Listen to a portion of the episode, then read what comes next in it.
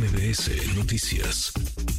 Hace unos días la UNAM emitía un eh, comunicado, un boletín eh, a propósito del inminente regreso a clases en sus aulas, era presencial, claro, sobre eh, los contagios que habrían ido un poco al alza, incrementándose y lanzaba algunas recomendaciones a quienes asistieran a los salones de clases, a quienes estuvieran, digamos, concentrados en espacios eh, cerrados o en espacios donde hubiera más gente, utilizar, portar el cubrebocas, esto ante el alza de casos eh, por COVID-19. Al otro Hugo López Gatel habló en la mañanera del presidente López Obrador, dijo, dijo esto no sobredimensionar, no exagerar la preocupación sobre algo que muy claramente y objetivamente presenta la universidad. Ellos lo que dicen, y coincidimos con su apreciación, la situación está en calma. Hay necesidad de usar el cubrebocas en este momento, no está mal que lo usen, pero tampoco estamos haciendo una recomendación de uso masivo, intensivo en un momento dado, porque obviamente hay que tomar en cuenta que viene toda la temporada invernal y la fatiga a la que se pueden encontrar las personas por estar usando al cubrebocas podría llevarles a que dejen de usarlo justo cuando es más necesario.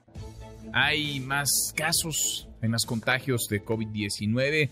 Podríamos ver un incremento en los próximos días, en las siguientes semanas, meses, qué tan normal, digamos, es que esto eh, pueda suceder, cómo se va a comportar el virus. Le agradezco estos minutos al doctor Alejandro Macías, infectólogo, excomisionado nacional para el control de la influenza H1N1. Doctor Alejandro, gusto en saludarte, tenía rato que no hablábamos, ¿cómo estás? Muy buenas tardes. Sí, Manuel, buenas tardes. Me da gusto estar con tu auditorio. Gracias, gracias por platicar con nosotros. Veíamos eh, que lo haces además de manera muy didáctica y muy fácil de entender para todas y para todos en tus redes sociales. Un video explicando el comportamiento del COVID, dónde estamos y dónde podríamos estar. ¿Cómo es que se comporta este, este virus para el que ya hay vacuna, que conocemos hace ya más de tres años? ¿Cómo se está comportando en México y en el mundo, doctor? Sí, mira, y en relación con lo que comunicó la UNAM, que es una nota bastante mesurada, como tú mencionas, del regreso a clases, había ya, ya sabíamos que el virus no se va a ir, que va a formar parte del repertorio de los virus que siempre nos infectan, y que va a estar subiendo y bajando, y que muy probablemente ya por ahí de la época de frío va a co-circular con el virus de la influenza, el virus inicial respiratorio. Entonces, eh, eso no es una sorpresa, ya se esperaba. De hecho, en los Estados Unidos ya habían empezado a detectar un mayor número de virus en los drenajes.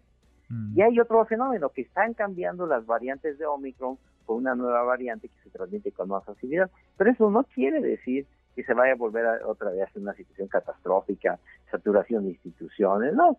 Y eh, otra vez, en al respecto del uso del cubrebocas, eso ya llegó para quedarse. Si tú sabes que están aumentando los casos y no puedes evitar una situación abarrotada, bueno, pues entonces ponte un cubrebocas en el transporte público, en una aula mal ventilada, qué sé yo. Y en efecto, ahorita en exteriores, pues el cubrebocas no te sirve. Y nadie está diciendo que hay que volver al uso masivo del cubrebocas. Y a estas alturas, ¿no? Después de tres años, todos sabemos qué hacer para cuidarnos y para cuidar de los demás, doctor debiéramos saberla.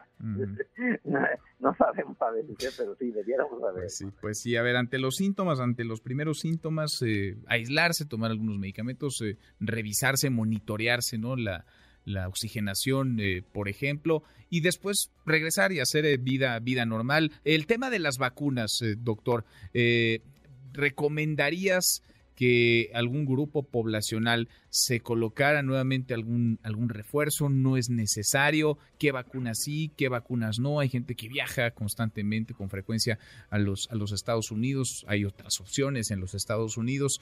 Eh, ¿Qué, qué decir sobre las vacunas a estas alturas del partido? Mira, cualquiera casi se, se, beneficia de tener una revacunación reciente y el que tenga oportunidad porque va a Estados Unidos se la puede poner ya pues que se la ponga, ¿no? Ahora, ¿cuál va a ser la política en México? Yo creo que en México van a empatar ya anualmente, al menos al principio, la vacunación por cuestiones logísticas con la vacunación de influenza. Y la vacunación de influenza se pone por grupos de alto riesgo de infectarse, o sea, gente crónicamente enferma, mayores de 60 años de edad, mujeres embarazadas, niños pequeños, eh, y muy probablemente la vacuna de COVID también se va a dirigir a grupos de riesgo, aunque a eso habrá que ver dependiendo también de cuánta vacuna tengan tengan disponible, ¿verdad? Pero acá seguramente ya va a ser una vacunación anualizada. Por fortuna ya casi todos los mexicanos tenemos alguna inmunidad, Manuel, porque o ya nos infectamos, o ya nos vacunamos, o ya tuvimos las dos cosas, lo que se llama inmunidad híbrida. México por una factura muy cara, pero ahora tenemos mucha inmunidad. Ahora, pegaría menos, ¿no es lo que entendía de este eh, video, doctor, esta explicación? Es decir, habría el mismo número de casos, o quizá más, pero eh, la letalidad, la mortalidad sería menor. Sí, porque además, mira, parece que las variantes de Omicron están evolucionando hacia un cambio y están yendo hacia las variantes se llaman eje, e, e, de G de gato, eje. Y eh, esas variantes se comportan raramente con gravedad, generalmente dan cuadros más bien como catarrales, escurrimiento nasal, dolor de garganta, algo de tos, pero muy poca fiebre y muy poca hospitalización. Entonces, casi seguramente vamos para allá hacia que el virus se vuelva parte de, pues, de todo un catálogo de virus, de un repertorio, y que va a estar subiendo y bajando. Yo creo que se va a volver estacional ya en las siguientes dos estaciones. Bien, pues eh, a cuidarnos sin exagerar, sin sobredimensionar, pero a ser conscientes y a estar informados sobre lo que hay que, hay que hacer y cómo hay que hacer. Doctor, qué gusto escucharte. Gracias, muchas gracias Alejandro. Igualmente, gusto en saludarte. Igualmente, gracias, muchas gracias. Doctor. Gracias Manuel, hasta luego, que estés muy bien. Igualmente, muy buenas tardes. Redes sociales para que siga en contacto: Twitter, Facebook y TikTok. M. López San Martín.